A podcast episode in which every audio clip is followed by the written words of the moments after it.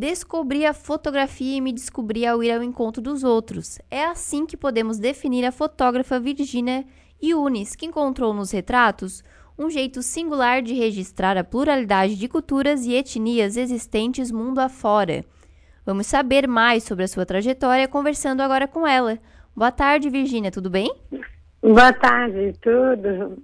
Obrigada pelo convite, fico muito feliz.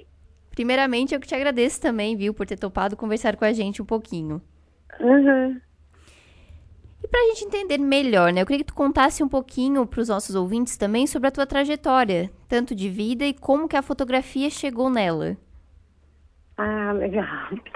É, bom, eu primeiro fiz a faculdade de educação artística e também fiz a faculdade de farmácia, porque eu achava que ia trabalhar como farmacêutica e a arte pra, era para minha formação. Eu adorava, sempre gostei de arte desde pequena.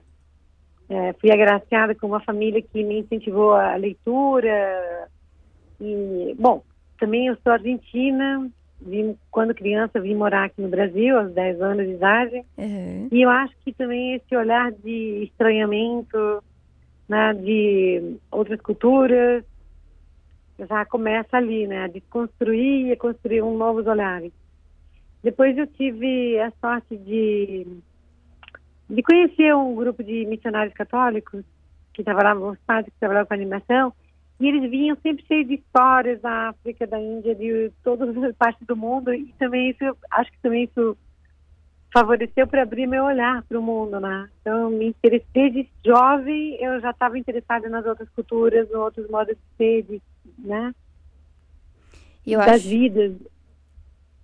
Eu acho que até falar. mesmo isso instigou também a tua sensibilidade, né, para as coisas que tu Sim. vias ao teu redor.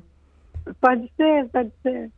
E aí, depois, é, bom, durante a faculdade eu também me é, engajei em vários voluntariados, com meninas e meninas de rua, com outras, né, outras ONGs, que também me possibilitaram viajar e fazer algumas experiências de voluntariado em outros lugares, conviver com as pessoas. Então, assim, para começar, eu sou apaixonada por gente por pessoas. Eu gosto justamente disso, de entrar na vida, na casa das pessoas, saber mais, conhecer, fotografá-las. Acho que a fotografia também é uma forma de... A máquina fotográfica, ela me possibilita me aproximar das pessoas, né? Acho que Uhum. eu... Eu acho que eu sempre digo que eu fiz muito mais coisas por causa da fotografia que se não fosse pela fotografia eu não teria feito, né? Então, às vezes por uma boa foto a gente vai, sobe mais uma montanha, faz uma outra coisa. Então, é, é, é, ela entrou. Mas, assim, quando que foi que virou? Em 99, quando eu tinha 28 anos, eu fui para Guiné-Bissau, na África. E um poucos dias depois que eu cheguei, começou uma guerra civil e eu fiquei presa lá durante dois meses. Quando eu volto, é, aqui ninguém sabia que existia Guiné-Bissau, muito menos que tinha uma guerra. E eu me sentia assim, mas como, sabe? Então, e eu tinha levado alguns filmes analógicos, fazer algumas fotos para mim. E essa necessidade de comunicar, de falar, de mostrar, hum, é, eu acabei fazendo a minha primeira exposição fotográfica, que era SOS Guiné-Bissau. E ali eu acho que surge a minha paixão pela foto, porque eu digo, nossa, eu tenho um instrumento na minha mão que me possibilita comunicar, denunciar, né? Uhum. mostrar, compartilhar. E Mas- a partir daí, depois eu comecei a fotografar e, e pronto, assim, acho que é, é, acho que a fotografia tem esse poder, né, de se a gente consegue transformar o olhar, consegue transformar vidas, realidades, é, começa por coisas pequenininhas, né? Uhum. Então são mais de 20 anos já desse teu amor pela fotografia, né? Sim, mais de 20 anos. Aí Nossa. depois o, o que acontece? Aí eu voltei da África, ainda. Depois voltei, e depois me chamaram quando terminou a guerra, e eu voltei para Guiné, fiquei mais um ano morando lá. Aí fui trabalhar para a Unicef como fotógrafa. É, nossa, daí foi uma experiência bem interessante. Mas ainda volto para o Brasil e volto a trabalhar como farmacêutica até que eu fui trabalhar na Unesco em Criciúma. Olha que loucura. Ah, morasse um tempinho por aqui, então. Sim, fiquei sete anos ali. Nossa. Daí Senhora. dava aula na farmácia e o departamento de artes ficava bem na frente ali, o, o, a secretaria, né? Uhum. E eu ia lá conversar com as pessoas e acho até que um dia a coordenadora me disse que precisava montar o estúdio e o laboratório de foto que eu pudesse ajudar. E aí ajudei, logo em seguida fiquei de professora, e, então, foram seis anos de professora de fotografia na Unesp. E eu digo que, então, o primeiro o pontapé foi Guiné-Bissau, mas o segundo foi a Unesp, a Criciúma, porque quando eu cheguei em Criciúma, essa possibilidade de trabalhar como fotógrafo também é, se abriu. Uhum. É, depois eu também fiquei muito sensibilizada com os mineiros. Aí eu, eu junto com a Cile, professora Cilemar, a gente fez um trabalho bem legal com as minas de carvão. Descemos, fotografamos, fizemos uma instalação. E também é isso. É, é, a paixão só aumenta, né? Com certeza. E eu até iria comentar contigo, eu acredito muito nesse poder da fotografia, que é uma forma de registrar a, a história e a múlti as múltiplas culturas né, que existem mundo afora, não só aqui no Brasil, mas em todos os cantos. É. Não, e eu acho que é, ter consciência de toda essa diferença, né, é, é que nos faz ter um mundo menos preconceituoso, porque a gente tem o capitalismo faz com que a gente seja homogêneo, que todos pensem igual, consumam igual. É, Exato. Mas no fato de, de, pensar, não, as pessoas são diferentes e nem por isso são menos ou mais que outras, né? Ninguém é uhum. melhor, pior. E, e são. São formas de a gente de, de ampliar também o respeito, valorizar a diferença. Com certeza. Eu até dividindo um pouquinho contigo, é, no meu artigo final do TCC da, na época da faculdade de jornalismo, eu entrei uhum. para jornalismo porque eu tinha um sonho de ser fotógrafa de guerra, né? Ah, olha só. Então, e, daí, lá no finalzinho eu decidi, não, vou fazer o meu TCC sobre fotógrafos de guerra. E eu, me marcou muito um livro que eu li da Susan Sontag, que é aquele Diante da Dor dos Outros. Ah, eu adoro esse livro. É maravilhoso. Que ela fala, né, que a fotografia é uma língua que ela consegue levar a mensagem para todas as pessoas, ao contrário de uma, uma reportagem escrita e tudo mais. E Sim. isso marcou muito a minha vida. Não, eu também. E a história como como ela fala, o quanto, qual é o por que, que algumas fotos nos impactam mais que outras e qual é. é. o nosso comportamento diante de uma foto que traz uma dor, né? Exatamente. É, no sentido, primeiro, do espetáculo, depois a história do da, da impotência, né, de não poder fazer nada. Uhum. E que ela diz que é uma indecência para o nosso olhar. Eu não quero, não quero que me mostrem coisas que me façam sentir mal, porque eu prefiro estar no meu mundinho cômodo, feliz, sem saber que existem pobres ou pessoas precisando me, né? Uhum, exatamente. É, Até aproveitando é essa tua fala, eu também aproveito para te perguntar como que tu, tu tentas, né, é, até mesmo agir nesses cenários que, pensando é, sentimentalmente mesmo, são mais difíceis para a gente lidar, né, ver a dor do outro e tudo mais. Uhum. É, vamos lá. Quando eu vivi essa guerra na Guiné-Bissau, eu, eu não consegui levantar a câmera. Eu não fotografei nada da guerra. Uhum. Fotografei os bastidores, porque a vida continuava. Paralelamente à guerra, as pessoas continuavam lá com seus ritos, seus, com seus cotidianos, seus, sua rotina. Então, eu não sei se eu, eu vou... Eu, eu imagino que deve ser muito duro para as pessoas que têm que ir para lugares onde tem catástrofe, ou guerra, ou, ou coisas assim, fotografar essas pessoas eu acho que o meu caminho, eu acabo fotografando mais alguns outros tipos de reportagens, mas são menos. É, não sei, talvez eu possa dizer, não são tão acidentais, digamos. Uhum. Mas mesmo assim que eu for fotografar a pobreza, por exemplo, eu fui para Uganda. Eu, depois eu trabalhei muito tempo que as ONGs me convidavam para viajar, em troca eu fazia as fotos e eles pagavam a passagem, né? Mas isso é até para angariar fundos e tudo mais. Claro. Mas, por exemplo, são, apesar da tristeza que eu aprendo com todas essas pessoas, que eles têm uma resistência, uma coragem e uma alegria fora do normal. A gente tem muito mais e tem menos dificuldade, reclama mais, estamos sempre satisfeitos, não.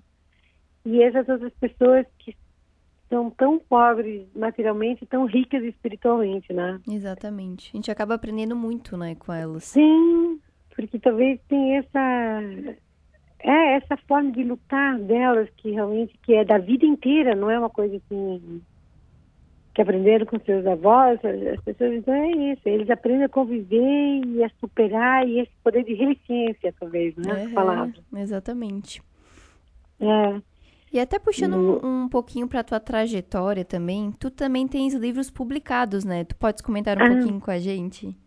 Sim, então, o primeiro livro que foi, é, fiz, é Cartas da Guiné-Bissau, uma viagem, Cartas entre Marias, uma viagem para a Guiné-Bissau, é, até escrevi junto com a Maria Isabel Leite, que era, era a história de duas crianças que se correspondem, uma no Brasil, outra na Guiné, e era para falar da Guiné, e principalmente para atender às escolas devido à Lei 10.639, que na época, em 2009, estava carente de material sobre a África e é uma lei que obriga o ensino da história da cultura africana e indígena no Brasil, né? Aham. Pensando nesses nossos antepassados e né? Depois eu escrevi outro que é o prêmio também da Elizabeth Anderson, um, um prêmio da Fundação Catarinense que era sobre as benzedeiras. Então, o nome do livro é Dona Fulana morreu e levou consigo tudo que aprendeu, tipo perguntando, né? Aham. E foi junto com uma amiga antropóloga que a gente foi, foi uma casa tesouro, porque viu que elas são realmente te- uns tesouros, mas a gente Sim. sabe que existem, não sabe onde elas estão, né? Se ainda atendem, então a gente foi e procurou e encontrou mais de 35 vendedores e vendedores Nossa. que entrevistamos, contaram suas histórias, foi realmente muito lindo. Depois eu fui escrever outro livro que se chama Catumbi, é, de Tapucu, tradição afro-religiosa, é, é o primeiro patrimônio, o único patrimônio negro do estado de Santa Catarina, é numa comunidade que fica Itapucu, que fica bem pertinho de Joinville, no município de Araquari, e eles fazem uma, uma tradição que vem do tempo da escravidão, que eles fazem uma homenagem à Nossa Senhora do Rosário, que é- foi a padroeira dos escravizados. Então é uma dança que se faz, que acontece todos os anos no tempo do Natal e, e eles mantêm viva essa, essa cultura, né? Nossa, que interessante. E por último, também outro, outro trabalho que foi Cabelos Afros, é, que é um trabalho que eu fiz também por, por edital Elizabeth Ana, um prêmio que eu recebi, que era trazer, eram de fotos de cabelos e poesias sobre os cabelos, como um símbolo de resistência, de cultura, né? Aham. Ou seja, é, por muitos anos as mulheres os homens não tinham que alisar os cabelos e fazer todo um monte de tratamento agressivo, até porque a sociedade, entre aspas, não aceitava é, seus próprios cabelos. Né? Então agora eles começam a assumir, a valorizar essa identidade negra, né? essa estética negra que é, que se opõe tanto à estética branca europeia. Exatamente. Tu também és professora de fotografia na, UDE na UDESC, né? Sim. E eu queria saber de ti como que tem sido essa troca, até mesmo de perspectivas eh, com os alunos, sobre essa questão da sensibilidade fotográfica. Ah, que legal. Então, atualmente eu sou professora colaboradora na UDESC. Já vou, acho que mais de 10 anos que eu dou, mais de 15 anos que eu dou aula de fotografia. Nossa. É um desafio, porque aprender a técnica, ou ensinar a técnica é fácil. Né? Aprender a ensinar a câmera fotográfica. Embora as pessoas, como elas já vêm com todo o... Antigamente, quando as pessoas não tinham celular, era só a câmera fotográfica e não tinha tantos vícios. Hoje, com o celular, as pessoas, por um lado, já praticam mais o olhar, mas tem vários outros vícios que, às vezes, precisa realmente né, tirar Uhum. de, né, é, por exemplo, às vezes eu digo, vamos melhorar, é, se preocupar bem com tudo, com toda a exposição da foto, do filme, do enquadramento. Não, professor, depois a gente corrige, depois coloca um filtro, depois coloca coisa que tem no Instagram. E aí, não, eu, é, é 10 Mas a história do, do ensinar a fotografar, o desafio maior é a ensinar a olhar, né? Uhum. O que vale a pena ser fotografado? O que vale a pena? O que eu quero que falar com minhas fotos? É, a gente já tem, a gente já é bombardeado por imagens. São feitas 9 milhões de fotos por minuto. ou seja, tudo já foi fotografado. Mas o que, que faz com que uma foto se destaque no meio de tantas outras? É, então, acho que. E eu acho que essa construção desse olhar à educação, ele já vem. É, a pessoa tem que. Que eu sempre digo assim: é importante que a pessoa aumente seu repertório com leitura de outras coisas. Quanto mais gosto tiver, mais interesse pela poesia, pela música, pela pintura, uhum. pelas artes em geral, pelo, sei lá, pela floricultura, o que for, pela culinária, são, é, são todos elementos que a gente vai trazendo para o campo das artes, né? E até vai ajudando em moldar perspectivas diferentes, né? Do que for o claro, assunto. Claro. Mas é muito bacana, porque eu vejo assim, quando os alunos entram no, primeira fase, no primeiro semestre, que é mais técnico, e depois no segundo, quando eu, é, a gente começa a fazer ensaios fotográficos, projetos, né? Ou seja, escolher um tema e ir a fundo e ver como né, é, criar esse, essa, essa ideia de conjunto, uhum. que tenha poética, mas que tenha conteúdo, mas que, que tenha até, e a técnica também, né? Diálogo. E aí os alunos eu acho que é quando dá o clique, né? E aí e, e entende que é uma linguagem, que é Exato. como eu escrever um texto. Eu posso estar falando muito e, e nenhuma foto é inocente. Todas elas carregam o nosso, o nosso modo de ver o mundo, nossos valores, entendeu? Então, uhum. acho que também essa, acho que o donde tem um autor que dizia no futuro não vai ter mais analfabetos o, o problema vai ser os analfabetos visuais o quanto que a gente às vezes precisa aprender a fazer uma leitura correta de imagens né? senão a gente compra tudo que vê pior que é bem assim mesmo né é. E vindo um pouquinho Mas... até para tua vivência como que a fotografia foi mudando a tua forma de observar o mundo ah, é, eu acho que ela caminha junto com os dois e vice-versa. Como é que eu vou olhando o mundo e o mundo também afetando a minha fotografia, né? É. Eu fiquei... Porque, porque, inclusive, eu vejo também, assim, no, as fotos, as primeiras fotos que eu fazia, as fotos que eu faço hoje, são, já são diferentes, assim, também. O, o quanto que a gente tem que cuidar para não reproduzir algumas imagens estereotipadas, Uhum. É, então, realmente, de, é, ou que possam ou que possam prejudicar a qualquer pessoa, comunidade ou realidade, etc.